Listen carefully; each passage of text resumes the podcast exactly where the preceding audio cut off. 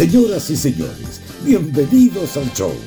Ignacio Liga y Sebastián Esnaola se pasan de la radio al podcast para conversar de la vida misma sin apuro ni horarios.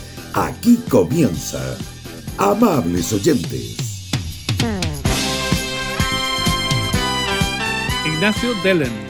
Delen, Delen, sí, ya partimos hace rato. Todo esto que estamos diciendo que pensamos que no va a salir al aire, Feluca lo va a agarrar y lo va a tirar nomás al podcast. Porque Es como, no, es como un. Oh, lo que no se vio. sí, no está, no está preocupado de dejarnos bien. Quiere que, quiere que, que esta weá suene así como, como real. Que es importante Ignacio, porque uno. ¿qué? No puede ser que en los primeros 15 segundos de programa diga un garabato. Pero es que sabéis que basta. A mí me tiene un poco chato que en ningún medio tradicional la gente diga garabatos nunca. Pero gente si que es- sabemos que todo el tiempo dice garabatos. Ya, pero, pero igual, pues, o sea, no es necesario. El, el- el castellano es tan vasto, tiene tantas palabras, tiene tantas formas para poder expresarse y usted a la primera y. Pero dije, No. pero dije la weá nomás, tampoco me mandé los 15 segundos de la señora de Morandeo en compañía, pues no exageremos. Si no estoy diciendo que Julio César tenga que agradar a chucha Mire. limpia a los invitados del matinal, ni Mire, que Soleoneto no. diga, esta mañana un par de conchas de su madre. No, no estoy diciendo eso. Ignacio, pero ¿por qué? Sí, insisto, el castellano nos ofre- ofrece Sí. tan bellas palabras, Sí. tan lindas formas para comunicarnos, para conversar, para Sí. expresarnos, que usted ocupa las más deleznables de todas. Porque además, dígame que no le produce satisfacción una chuchadita bien puesta, así, en el, en el diario vivir. Dígame que no. Miéntame. No, no, se, no se puede, pues, así. Da satisfacción cuando dice como, "Weón", y como que y está bien Sí, puesto. pero- pero cuando suena bien y- puesto. Y usted partió es así como, hola, hueones, así como Mike Patton. No, no dije eso, no dije eso. Es que lo que pasa es que dije la weá así porque tengo una frustración en mí. A ver. Entonces, en, en vez de seguir hablando garabatos, puedo hablar de mi frustración. A ver, ¿cuál es su frustración, Ignacio? Ya, eh, usted sabe que como 8 millones y medio de chilenos fui a hacer mi trámite de la FP, le conté. Pero si usted dijo, ay, yo no necesito y todo no, pues, no, pone, no pone atención, pues si le dije que lo iba a pensar. Lo pensé tres minutos y luego lo hice. ¿Ya? Entonces estoy como 8 millones y medio de personas más sacando mi tele, por supuesto.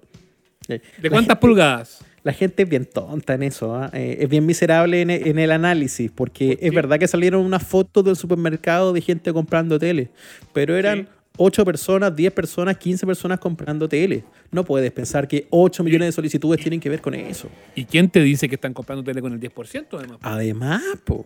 Entonces, esta, esta cosa de apurarse para el titular, para la foto, para el clic, bueno, ya vamos a hablar harto de eso con el, con el invitado más para adelante, no me quiero desviar. No, no, no, yo no estoy comprando una tele. Yo sabía muy bien para qué quería mi 10%. Pagar unas cuantas deudas y comprarme una bici. Eso quería hacer yo.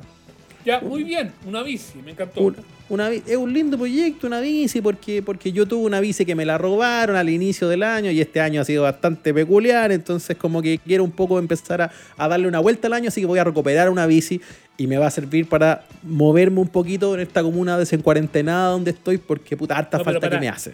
Ignacio, te voy ahí en bici. Sí, pues, alcancé. ¿No te gustan las bicicletas a ti? Ah, poto, Pero que tenía- poto con ruedas. Tenía canastito tu vicio, ¿no? canastito po, y flores adelante. Y un, y un, ¿cómo se llama? Y esas cositas que suenan rin, rin, rin. Feluca en estos momentos va a insertar el sonido del, de, de mi, De la campanilla. de la campanilla de mi bicicleta. Mire, escuche. Esa, esa era, ¿sí? Así, así Muy bien. andaba yo circulando por el Principado de Ñuñoa. Y, y me ¿y te la robaron? Y me la robaron. Duró un mes la bicicleta, no la terminé de pagar y me la habían robado. Pero Entonces, ¿y fue la era primera. bicicleta- ¿y ¿Era una bicicleta buena o era regulé? Que no, así Era como, como Juanito Mena. No era esa bicicleta de Juanito Mena, que puede ser auspiciador de este programa, así que Mira. son muy buenas bicicletas. Sí. No era ni la más básica ni el tope de línea. Era como uno, al medio. Ok. Al Ya. medio nomás. Te quería comprar la bicicleta, ¿qué pasó?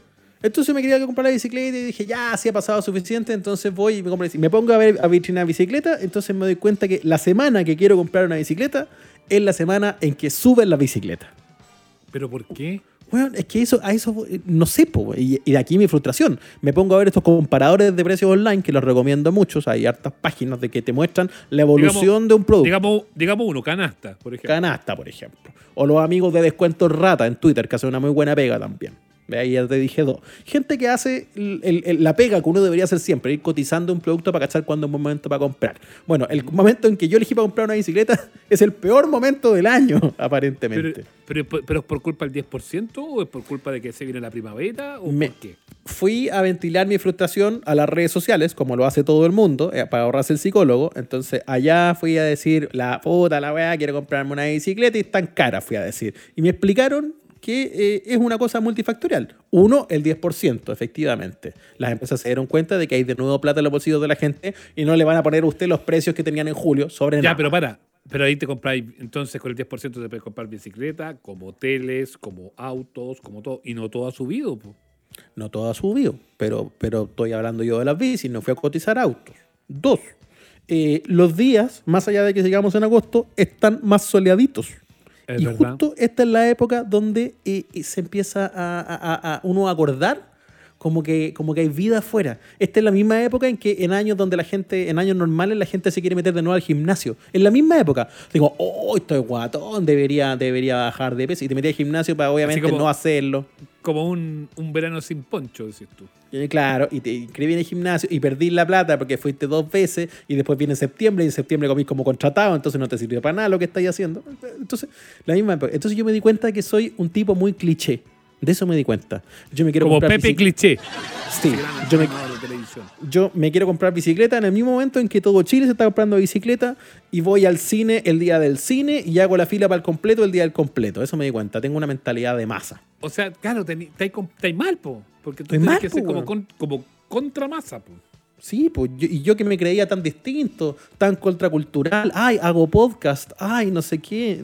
No, soy, soy otro ladrillo de la pared y estoy frustrado. Entonces no me puedo comprar bicicleta ahora porque están carísimas, pero mi salvación es el último dato que me dijeron. Me dijo, Nacho, me dijeron, no sea Gil, los precios subieron ahora porque a final de agosto hay Cyber Day. Ya. Entonces, muchas empresas que hacen la trampita para Ah. venderte a usted la oferta, lo que hacen es inflar antes un precio para luego bajarlo. Y Ya, que pero- parezca que hay una rebaja. Pero Cyber Day. Weón, si la gente no tiene plata.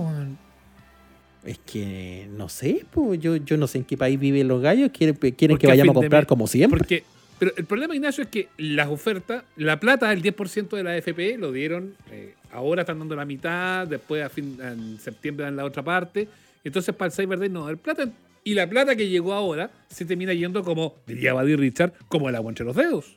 Sí, estoy de acuerdo. Por eso, por eso. Ahora yo solo voy a hacer este gasto de la bici ya. El único suntuario, entre comillas. Mire la palabra linda que usa. Usted me está criticando por garabatero, por ordinario. Acaba de usar suntuario. Anda a buscar la raya que es, po. ¿Viste? Linda palabra, po. Sí, oye, sí.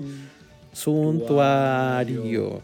Que es que lujoso en extremo. eh, ve, ve. Ah, sí, yo también te manejo las palabras. Ah, se te va a tranquilo. comprar las una, calo, comprar una caloy nomás. no Una compras caloy. po. Una caloy que, fren, que frenáis pedaleando para atrás. Mm, Freno torpedo. Weón, tuviste bicicleta freno torpedo, ¿no? No, no tuve. Me encantaban. Yo tenía Yo un vecino que tenía de yo esa. Tenía, yo tenía una bicicleta Lassen, concho de vino, con freno de torpedo. Y mi hermana tenía una bicicleta eh, con freno de mano, de eso así de muñeca. Y un día mi primo Cristian, que no nos escucha, así que no le mando saludos, eh, eh, y estaba mandándole, y andaba en la bicicleta de mi hermana porque fue a mi casa y yo andaba con mi freno de torpedo y guay, ronceado y toda la cuestión.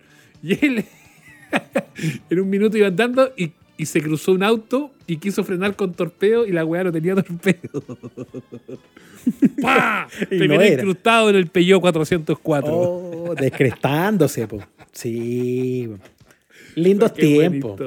Como cuando, como cuando a la bicicleta le, pon- le poníais la latita atrás para que sonara como moto. Puta, no sé. Ahora, bueno. yo me demoré como cuatro años. Cuatro años, sí, tranquilamente en aprender a andar en bicicleta. Me la regalaron a los seis y la tuve botada como hasta los nueve. Weón, pero Me caí. bicicleta muy bueno. Me Yo caía, andaba- me caía, yo- me caía. Pero por eso andaba, tú yo andaba harto en bicicleta, andaba, porque andaba en bici. Ahora, ¿qué bici? Ahora está ahí colgada. Sí, Tengo una, una regia bici muy fina, cara, incluso te podría decir. Pero está ahí muy guardada pues, porque estamos en cuarentena. Pues, ¿Cómo voy a salir ahora? Pero y ahí por tu patio, pues de tu, de tu calle Pero cerrada, ¿no? mi- pero como por mi patio. O sea, no por tu patio, pero por tu calle cerrada. Ahí por tu Ya, calle pero cerrada. Ignacio, si vivo en la ladera de un cerro, terminaría con el corazón destrozado si tengo que subir un cerro para llegar a mi casa. No, pucha, pero, pero, pero por de bajadita, por no sé, la, la, la calle que baja. Por último. Hago la bajadita y la dejo en la conserjería. Muchachos, Claro. les dejo esta bici. Para que la pobre bici tenga un poco de acción, pues esa, esa bicicleta la última vez que la pedale estaba al lago, la última vez gobernando, la última vez que la pedaleaste. No, yo andaba harto en bicicleta y de- a mí me encanta andar en bicicleta. Es Eh, pero el problema, el problema de, de vivir en la ladera de un cerro es que para volver siempre tenés que subir el cerro, pues, entonces eso lo Sí. hace muy difícil. Bueno, hace bien. Una vez leí un tweet que decía, tu alma es como está tu bicicleta. Y ahí yo dije, hoy me robaron la mía. Quizás eso explica tantas cosas. La mía con telarañas. Sí. Amigo amable oyente y amiga amable oyente, ¿cómo está su alma? Es decir, su bicicleta. Nos pueden contar en nuestras redes sociales. Ustedes saben cuáles son. Ya, vamos con nuestro invitado. Ya, vamos.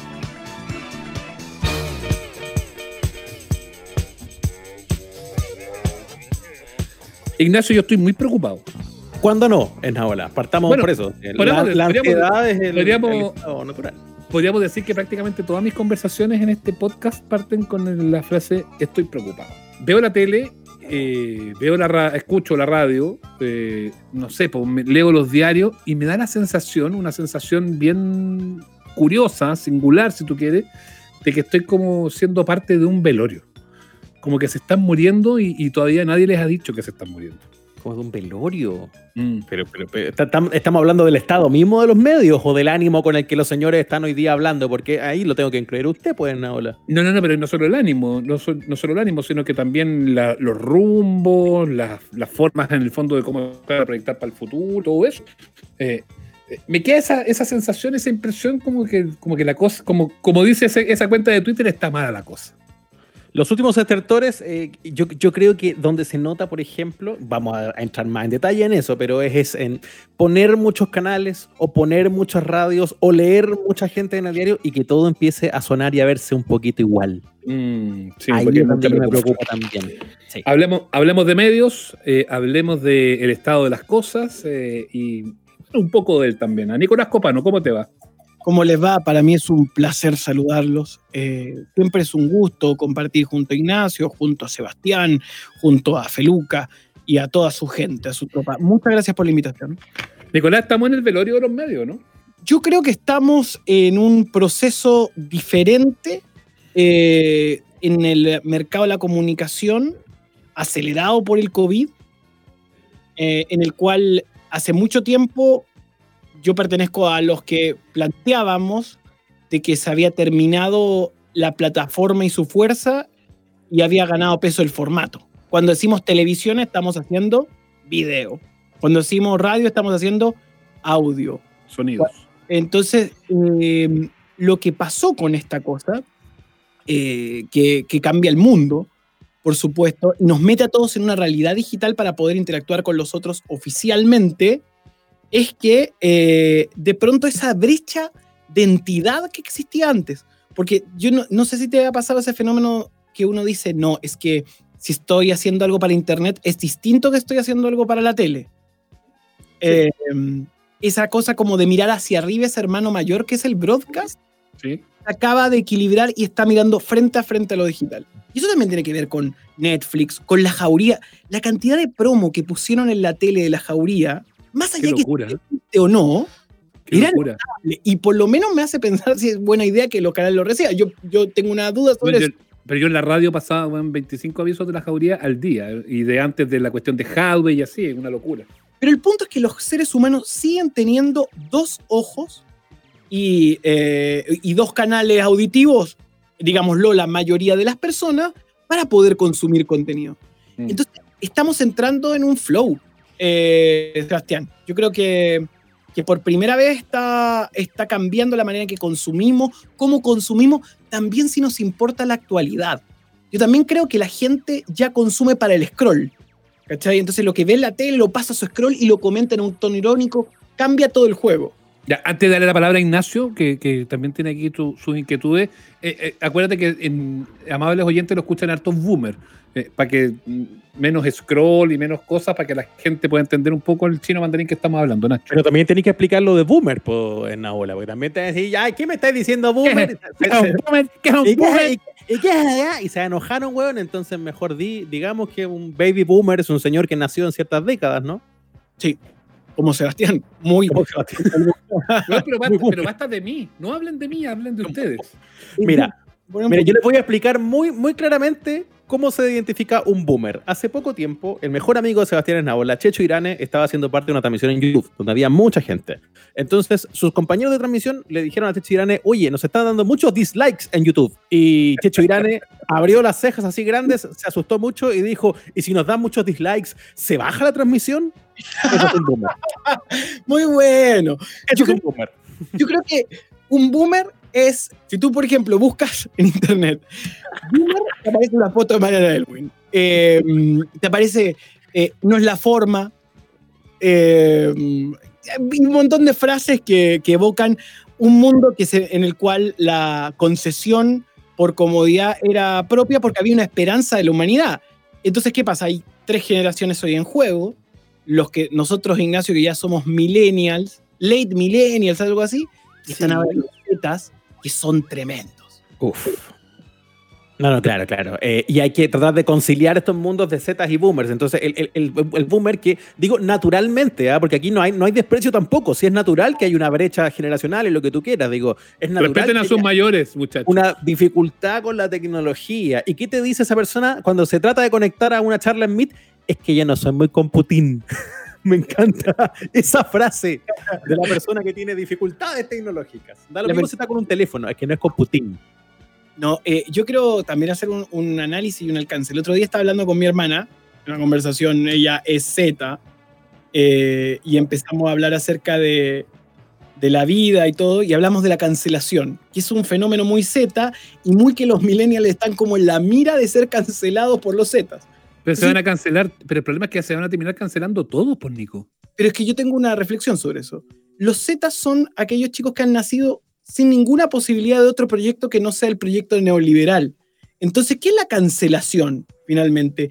Es pedir que al otro le quiten el trabajo porque no puede la justicia intervenir sobre sus actos. Que ojo, es muy discutible y por eso yo estoy muy de acuerdo con los Z en ese punto. El punto es que, que lo único que puedas pedir es que el otro no tenga trabajo, habla finalmente de que todo está basado en el dinero. Entonces estamos llegando a una época en donde que te despidan y te dejen sin dinero es una forma de reivindicar un proyecto o una discusión sobre un ítem que puede ser polémico. Acá ex- excluyo, por supuesto, a todos aquellos que hacen estupideces. Por supuesto, ellos merecen castigo y la justicia no, llega a la no está a la altura. Pero merecen castigo, pero perdona, pero merecen castigo, pero los castigos los da la, la justicia, po. No, no es ojo por ojo, diente por diente la cosa, po. Sí, pero si no hay justicia, de pronto, ah, o, o las chicas, por ejemplo, las chicas sienten que no hay justicia. O sea, con lo de Martín Pradena, donde eh, el abogado decía que tenía look de actor, empieza a haber un debate sobre si hay justicia y sobre si la justicia está construida por hombres también. Y Ya, pero, pero para, Ah. pero el camino es salir a mear al, al- al otro públicamente. Porque yo entiendo, yo entiendo que cuando queda esa sensación de impunidad, obviamente se genera el, bueno, caguémoslo a, a- a- eh, en- en- socialmente, eh, ya, reventemos, digamos que es un asesino, que es un ladrón. Pero ese es el camino. Es que deberían haber buenos caminos de la justicia, pero cuando no lo hay, y también a veces nosotros somos un poco injustos, Sebastián, y yo me, di- vuelta a esto con un amigo filósofo, Tomás Balmaceda, el capitán intriga en internet, que ha escrito muchos libros de filosofía en Latinoamérica, que el otro día hablaba y me decía, ¿sabes cuál es el problema? Que a veces le pedimos a los oprimidos ser educados con el opresor. Y es medio difícil. Mm, mm. Estoy más con Nico que con Seba en esta pasada porque creo que tiene que ver mucho con una respuesta a un vacío de poder. Eh, quienes más hablan de cultura de cancelación, quienes más elaboran la frase como, ay, hoy no se puede decir nada, fíjate quiénes son los que más la dicen. Son siempre los que tienen más que perder. Son siempre los que se ven más eh, expuestos en esta pasada, que dicen como realidad, hoy podría quizás por primera vez en mis 45 años de carrera ser responsable de mis actos. Entonces Ya, también pero- es interesante. Ya, pero yo no, no necesariamente soy de esa posición, yo lo planteo nomás como una opinión, para dejarlo claro nomás como dentro claro. de, lo- de las Sí, posiciones que, uno, que uno pueda tener sobre, Eh, sobre las cosas. es verdad. Sí la, sí la cultura de la funa a mí me, me complica un poquitito y no porque yo tenga tejado de vidrio, porque creo que, no sé, no, no tengo, no tengo o no creo no tener eh, eso, nadie lo ha reclamado, nadie lo ha dicho. Pero, pero sí de repente, me, de repente me complica cuando la funa se resuelve con funa y hay una funa sobre el funado y después el funador vuelve a ser funado, porque da la sensación de que va a terminar todo el, el a la, larga, a la larga, Nacho, Nico, a la larga el buenismo termina siendo tan complejo, eh, esto de que sean todos eh, in- in- irreprochables, que no tengan pecado, eh, que termina siendo que después de que tanto predicaste, te pillaste una y tus propios seguidores, la propia gente que te ama porque eres bueno, termina pegando, porque a la larga ellos van a ser más buenos que tú. No, y además hay un factor que es clave, que es tratar eh, de, de tener parámetros y entender de que no todo el mundo te tiene que querer, no todo el mundo te tiene que, que aguantar, de que hay tantos públicos como colores eh, hay disponibles. Entonces, estamos en una readaptación. Y lo importante, yo siempre creo, porque yo fui empresario de medios y trabajo en un medio, eh, creo que hay que tener modelo de negocio. Para que- Ya- yo creo que los medios Ya, tienen ya conocimos, ya conocimos ese rayado en un baño de un colegio en pleno levantamiento de los estudiantes de hace algunos años. Nicolás Copano no es tu amigo, es un empresario. Igual yo no le tengo vergüenza al término empresario. Me parece que está bien que existan empresarios que quieren hacer cosas. Pero Nicolás Copano, ¿es más mochati o es más, eh, no sé, Es más, un Es líder estudiantil? Me encanta. no, no, pero pero ¿cómo voy a ser yo mochati? No heredé nada. Pero igual Mochati heredó un poquito nomás, heredó una radio de lota chica. Tampoco, heredó como, tampoco heredó como, no sé, tampoco heredó como lo de Razori, digamos, ¿no? Tampoco re- heredó como Edwards. Creo que estás leyendo la primera gener- la generación anterior.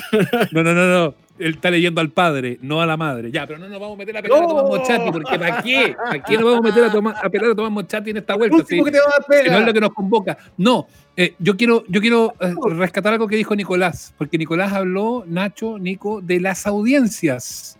Sí. Esa, ese yo creo que es un súper tema, porque antes siempre era la audiencia, el People Meter, la encuesta Ipsos de las radios, el ranking directoría de la sociedad de la prensa para los diarios, pero hoy día perfectamente se puede estar desarrollando, para nosotros ya, ríanse de mí, los boomers, eh, perfectamente se puede estar desarrollando el campeonato mundial de Fortnite, por decir cualquier cosa, en el cual hay 5 millones de personas conectadas y yo no me voy a enterar. Y eso da cuenta de que hay una audiencia que para cierto grupo no existe y que para otra audiencia a lo mejor va a ser mucho más atractivo ver eh, Mesa Central con Iván Valenzuela el domingo en la tele y que también va a ser una audiencia y otros definitivamente se van a quedar solamente viendo series de Netflix. Entonces ya no es solamente una audiencia, son múltiples audiencias. Muchísimo. La fantasía esa de hablarle a millones en la que hoy día se desintegra. Hay muchas audiencias, todas válidas, conviviendo entre sí y, y universos que probablemente no se toquen.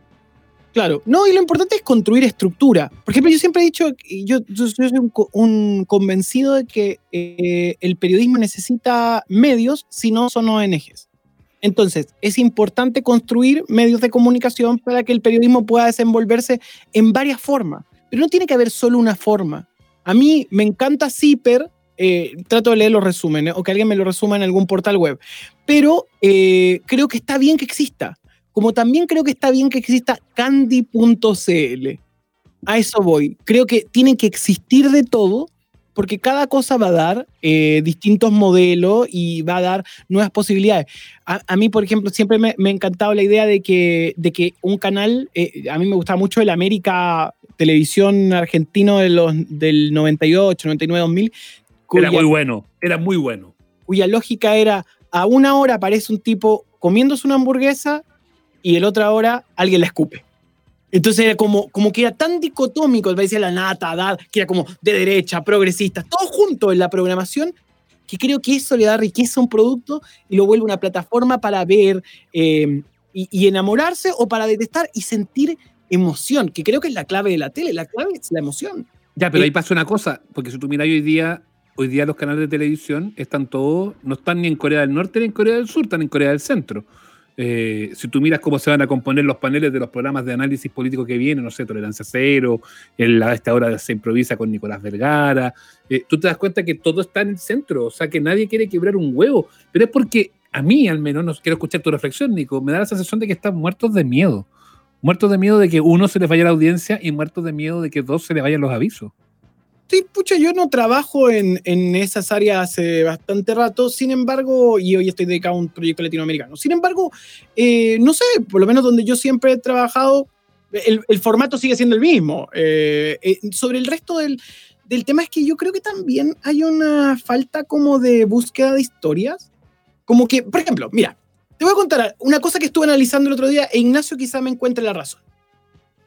¿Se acuerdan de lo que pasó con Natalia Valdebenito con el tema este del chico discapacitado y todo eso? Sí, sí, sí, sí, señor. Esta es mi reflexión sobre el tema y no la vi en ningún portal de noticias, ningún periodista la hizo. Natalia insulta, tal como lo había hecho, eh, devolviendo los maltratos a través de redes sociales, y justo cae en un chico que tiene discapacidad. ¿Vale? Le dice, esta es tu cara, y le pega y dice, y, y después alguien levanta que el chico es discapacitado. Lo que no leyeron es que si te metías al perfil del chico, aparecía una bandera libertaria. Libertario, obvio. Un montón de gente que sigue esas ideas en Chile a través de YouTube. ¿A qué te quiero ir? No es que haya insultado a un discapacitado. Es que insultó a un libertario y están súper coordinados. Y ese mundo de los libertarios tiene un montón de medios de consumo y están súper alineados. Entonces, aquí te quiero decir, eh, Sebastián, Ignacio, lo que quiero decir es, los medios no son capaces de ver eso en muchos casos porque también están súper conscientes de lo oficial en bastantes situaciones.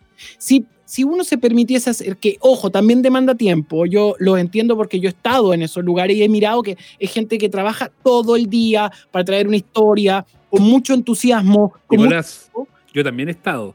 También, ¿Mm? conozco, también conozco la cocina de las noticias, yo he editado noticieros y todo. ¿Mm? Y de repente hay muchas veces incomprensión y falta de interés de parte de quienes están a cargo de eso es que no te puedo decir, yo en el caso de lo que yo viví, en, en yo, yo en, en, diciembre dejé el mundo de las noticias y me pasé un proyecto latinoamericano de podcasting, eh, hoy estoy encabezando, eh, en digital no siempre había interés, incluso siempre se trataba de buscar que saliera en alguna plataforma, porque si no salía en la tele, iba a salir en digital, pero siempre se apelaba un público, pero si tú no descubres ese relato, si tú no haces ese ensayo de buscar ese relato, no lo encuentras.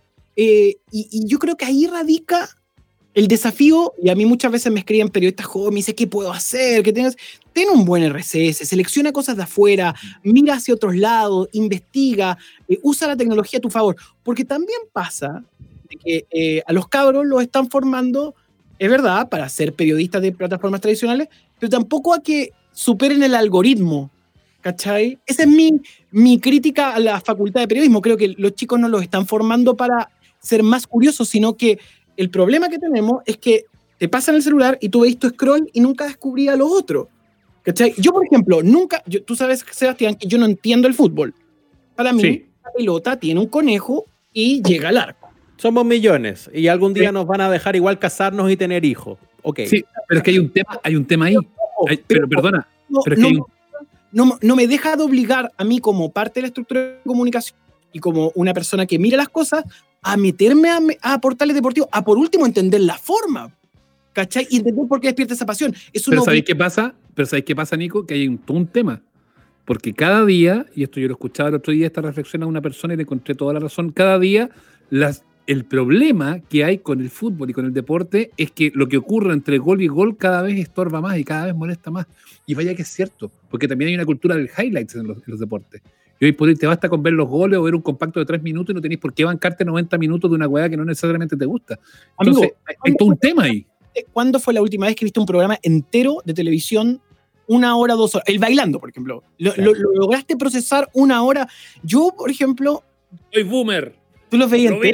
Sí, pero es que entiendo lo que dice Nico, si todo, todo es clipeable hoy. Entonces, la lógica del resumen de los goles la pasa a todos los programas. po. Todos los lechos gringos tienen clip de dos minutos. ¿Para qué vas a ver dos horas de Jimmy Fallon? Si el chiste bueno lo, lo ves en minuto y medio, listo. Y eso pasa con todo, con las noticias. hay algo que yo no entiendo y que aquí se los pregunto y aquí ya aquí me pongo boomer profesional.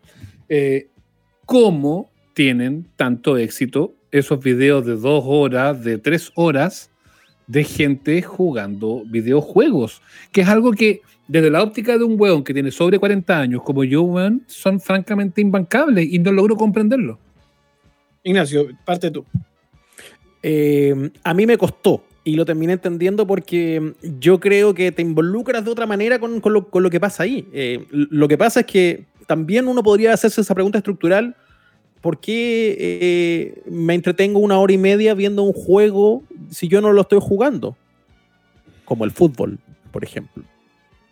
Sí, sí, hay, hay una lógica detrás de eso también. ¿Por qué es tan entretenido y, y tan maravilloso y luego mueve millones y millones seguir un juego que no estás jugando, que no te involucra en nada y en el que por más que tú grites no vas a afectar en ninguna cosa el resultado de lo que está pasando ahí?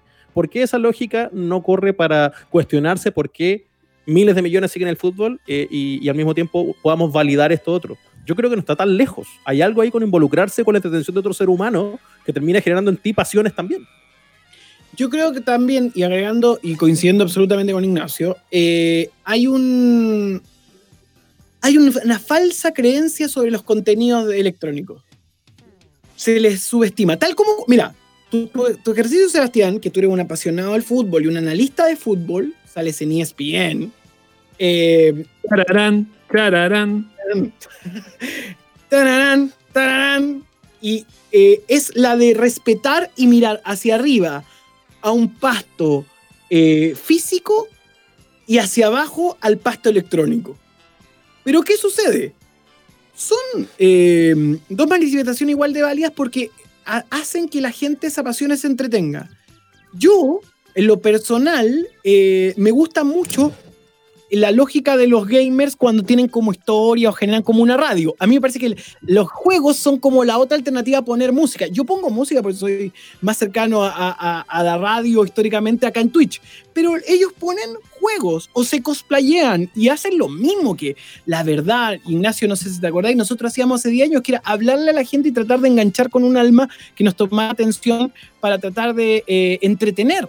Entonces, Sí, claro. Yo creo que finalmente es eh, eso por un lado. Pero también hay otra cosa. Una cosa son los deportes electrónicos y otra cosa son los videojuegos. Y los videojuegos han aumentado su complejidad y su nivel de historia a pasar a ser eh, película. O sea, son equivalentes. Tú puedes ver un juego callado al lado de alguien y es toda una historia, un relato que tiene clímax, subidas, bajadas, aventura. Last of Us es increíble.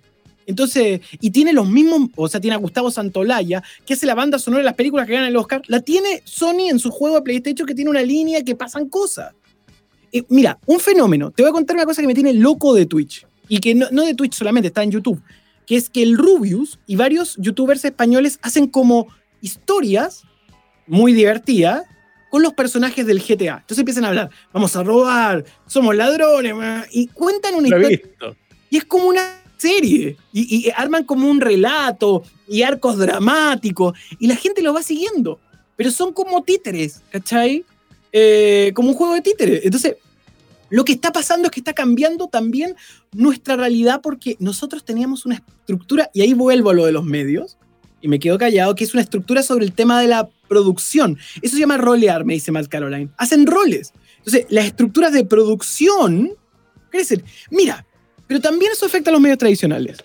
¿Quién es el conductor que tiene hoy en día el mayor rating en la mañana? Julio. ¿Y qué tiene Julio? La gente es muy loca porque... eh. Mira, Julio me, me decía el otro día, no, lo que pasa es que Julio viene de Plan B y La Nación Domingo. Y yo le dije, para, No, No, no, no, viene, viene de. ¿Cómo se llama? ¿Cómo se llama esa zona que está al lado de Concepción? no, no, no. De no, Walpen. Viene de Hualpén. Ese es el, bueno, ese es el tema, viene de Hualpén. Ya, ok, eso es un tema. Pero además de eso, Julio César durante 15 años hizo radio a las 3 de la tarde escuchando a todo el mundo. Y le ha ido increíble.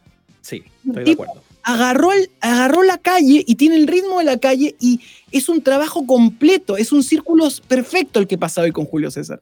Pero ojo, ¿cuántos panelistas tiene Julio? ¿No? Eh, Y bueno, está con Montserrat, pero ya no tienen panelistas, los panelistas son los que van apareciendo. Mm. Entonces, te quiero decir que también la tele se ha simplificado y la tele se ha vuelto radial.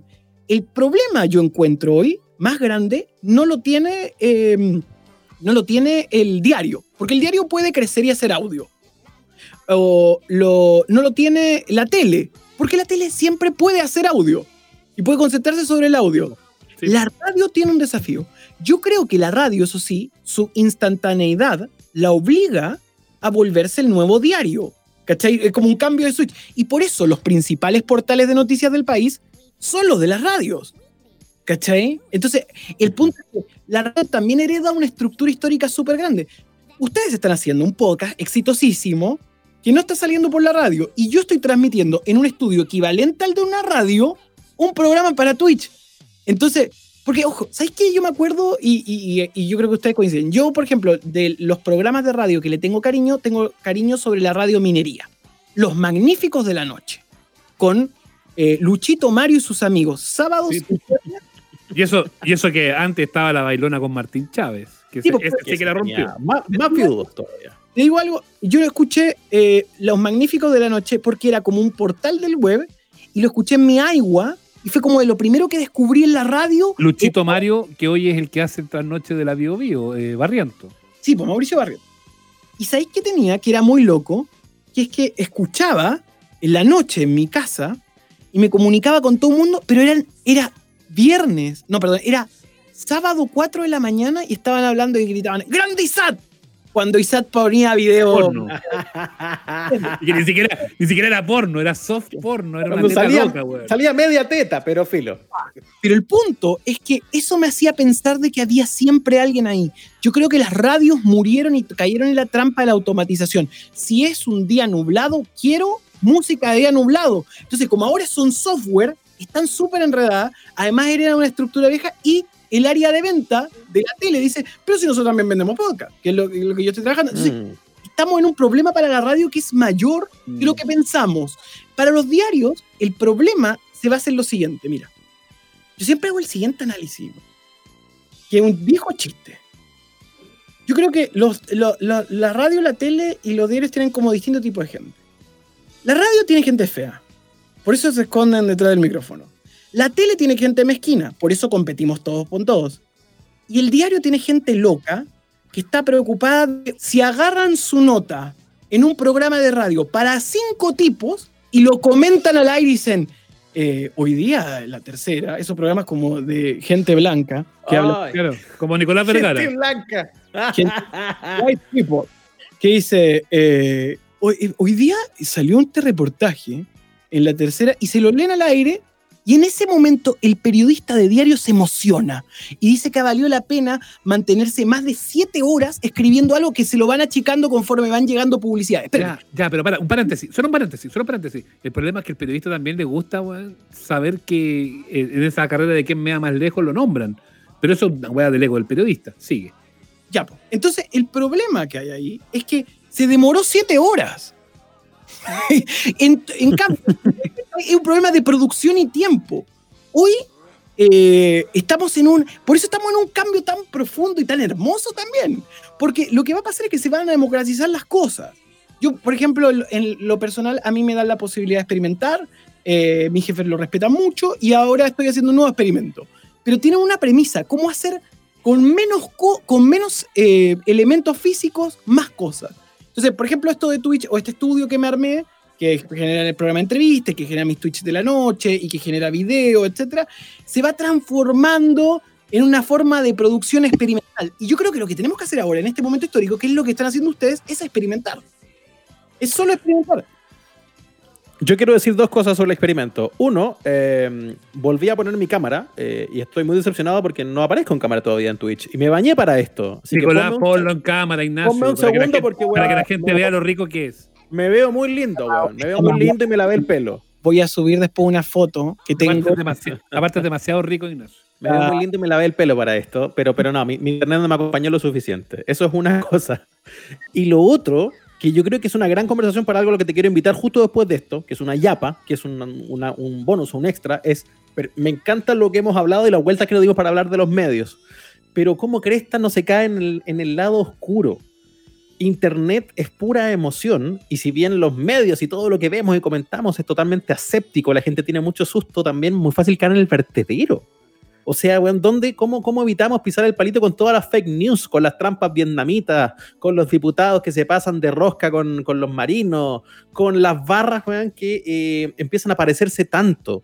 Cada vez que sale Hadwe en la tele o que sale Cast en la tele, eh, Twitter se convierte en el mismo chat. Es impresionante. Entonces hay muchas tentaciones a las cuales uno no, no tiene que ceder en el camino, weón. Mm. que, a ver, yo creo que todo, toda la vida fue así. Yo creo que nosotros somos muy optimistas con, con, no, es que antes habían otro tipo, antes había menos información por donde se podía filtrar. Eh, ¿Qué pasó también? Yo creo que todo se volvió un eh, eterno febrero en Viña. Como que ahora entró todo el mundo. Después de lo que pasó después de octubre, también hay que darle una vuelta de por qué la gente reaccionó así a entrar a Twitter. Ustedes vieron, no sé si vieron un informe que creo que fue de Comscore, que plantea que eh, que, eh, y, y esto me impactó mucho, plantea que eh, Twitter creció a ser la segunda red social después de la explosión en la pandemia. No lo Eh, dudo. Espérate, y no estaba en la segunda. Segundo era Instagram. Y eso habla de que la gente está buscando a alguien que le cuente algo y no confía en lo oficial. Y ahí radica el gran desafío de los medios de comunicación. ¿Por qué perdimos eso? ¿Por qué no logramos enganchar con la audiencia? Bueno, es una pregunta que hay que hacerse. Ahora, ¿hay posibilidades de volver a enganchar con la audiencia? Yo estoy seguro que sí. Porque en algún momento la gente va a querer eh, escuchar eh, voces menos atléticas y van a tener que volver a procesar a los medios. Ahora, tal como dicen, bueno, no sé, yo, yo siempre he podido trabajar desde una vereda no oficial y oficial a la vez. Y creo que la gran fórmula es experimentar. Solo probar, probar, probar, hasta encontrar algo nuevo. Eh, y si no encontramos algo nuevo, va a haber un problema porque la gente va a ir a la basura y a la mentira. Yo creo, Ignacio, que tú- yo, yo, yo coincido contigo. Que, que efectivamente hay un campo para la mentira, pero ahí es donde yo- a mí me llama la atención y yo soy pesimista. Que se lo he dicho a Sebastián muchas veces. Yo no sé si las cosas van a salir bien porque queramos que salgan bien o porque queramos hacer cambios y eso va a generar algo de por sí nuevo y espectacular. Yo soy desesperanzado. Porque creo que finalmente lo que pasa con estas cosas es que la gente igual busca su relato. Busca. Hay una frase que dice que decía un músico argentino que era mentime que me gusta. A la gente, yo a veces pienso que igual le gustan las mentiras porque reafirman sus posiciones. O sea, ¿se acuerdan de lo de Isquiasiches hace un tiempo haciendo el africano? El africano, obvio, fue tema en Amables Oyentes. Voy a poner un punto. Boric defendió a Isquiasiches en ese momento. ¿Ok? Por el africano. ¿Se acuerdan? Boric, perdón, Boric es el boomer más joven de todos. Dale. Pero, pero, pero, eso. Boric defiende a Esquiasiches. Ok, la defiende porque cree que no es grave que hay un africano. Y yo también podría confirmar de que no me parece grave. Puedo hacer un africano si quieres. Puedes hacer el africano acá en vivo. No, no lo hagas. No sea no tan mal gusto. No. No, basta de la, la Checo Petex. Ya- Mire, cada vez que Naola empieza con eso en el podcast, yo le digo que entramos en la Checo Pete Experience. Ya, Salgamos de ahí. ya la ruta- ahí. La ruta de Checopete. Entonces, ¿qué pasa con eso? Cuando aparece eh, esta fenomenología de que Boric defiende a Esquiasiches, ¿saben de qué lo defendió? Que esto fue lo increíble. Lo defendió de algo que no sucedió. Claro. Porque esa foto, el famoso africano, nunca lo hizo Esquiasiches. Entonces, si empezamos a defender, pasa un fenómeno que es muy loco. Y yo vi el otro día un documental que lo vi a través de Hulu y quedé loco, que es el documental de Hillary Clinton. En el documental, Pizzagate? no, no, hay uno, hay uno que se llama Hillary. Traten de. Y el documental es la raja. Son cuatro capítulos que explican la carrera de Hillary Cl- Clinton y pasa por el Pizzagate. Pero al final la mina dice algo que yo creo que es la gran clave y lo que le puede llegar a perjudicar al Frente Amplio futuro si tiene intenciones presidenciales reales. Es que dice en un momento, cada vez que dijeron algo malo de mí, a mí me resbaló. Y nunca lo pude aclarar. Todas las cosas eran falsas, pero la mugre igual se queda. Entonces lo que está pasando es que igual estáis dejando mugre. Que fue lo que le pasó a Bachelet hace unos días con el tema este de, la liberación de este asesino. eh, como que ella hubiera dicho, no, ¿por qué no sale? Y al contrario, ese, eh, ella había expresado su preocupación sobre un poder del Estado independiente. Entonces, a mí me pasa que yo no creo que el pueblo sea tan virtuoso en muchos aspectos. ¿ah? Y, y- y por eso mismo, yo creo que la invitación a todos los que trabajamos en medio, a todos los que trabajan en periodismo, es a dudar. Creo que es entretenido dudar. Es entretenido dudar y eso es lo que hemos hecho esta, en esta conversación con Nicolás Copano acá en Los Amables Oyentes. Nico, te invito para el viernes, para que sigamos conversando, pero ahora una conversación un poco más, más personal, más todo eso que vamos a tener para nuestra yapita, ¿te parece? Lo que ustedes quieran. Es más personal, mira, bajamos las luces y sacamos copa de vino. Así como. Como Lucho Jara. Como Lucho Jara, ah, ojo. De repente, momento- pia- pianito incluso, pianito para que llores. Chao, Nico, gracias. Chao, por favor, ha sido un placer de conversar con ustedes. Escuchas Amables Oyentes con Sebastián Esnaola y Nacho Lira.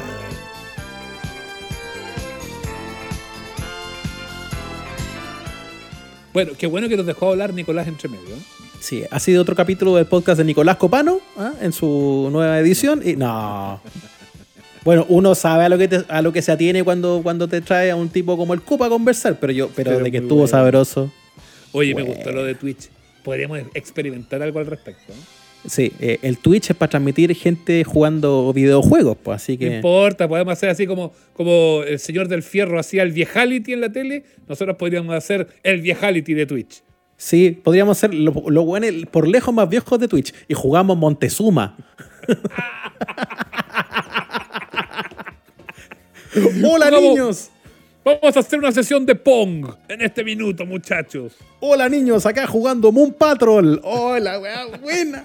Space Invaders. Le vamos a dar la gorda. ¿Nos siguen en nuestro Twitch de juegos antiguos? Hoy podríamos romperla en la ola, ¿eh? De es un gran negocio, hagámoslo. Juegos antiguos. Con Oye, la- bye, amables oyentes. La plata que gana ahí la gente, ya, vamos a hacer eso. Feluca, nota. Ya.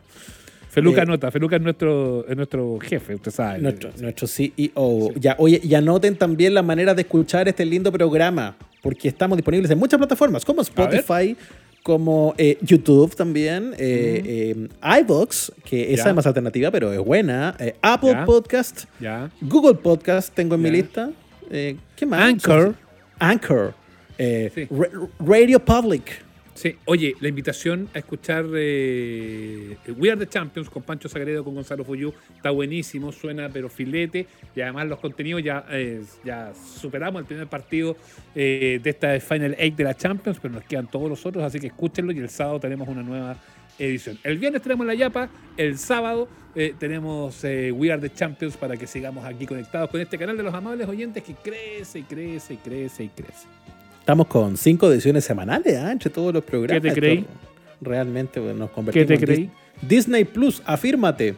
Eh, y los esperamos a ustedes, amiguitos de marcas e instituciones. Súmate, súmate. Ya, eh, somos arroba amables oyentes en Twitter y en Instagram para que nos dejen sus comentarios y nos tiren buena onda. Y mala también, da lo mismo. Obvio. Ah, Los vamos a leer igual. Nosotros los vamos a querer igual también. Como, como dijo Jorge González en Viña, quiero escuchar las pifias. Eso queremos Eso. también. ¡Pifias!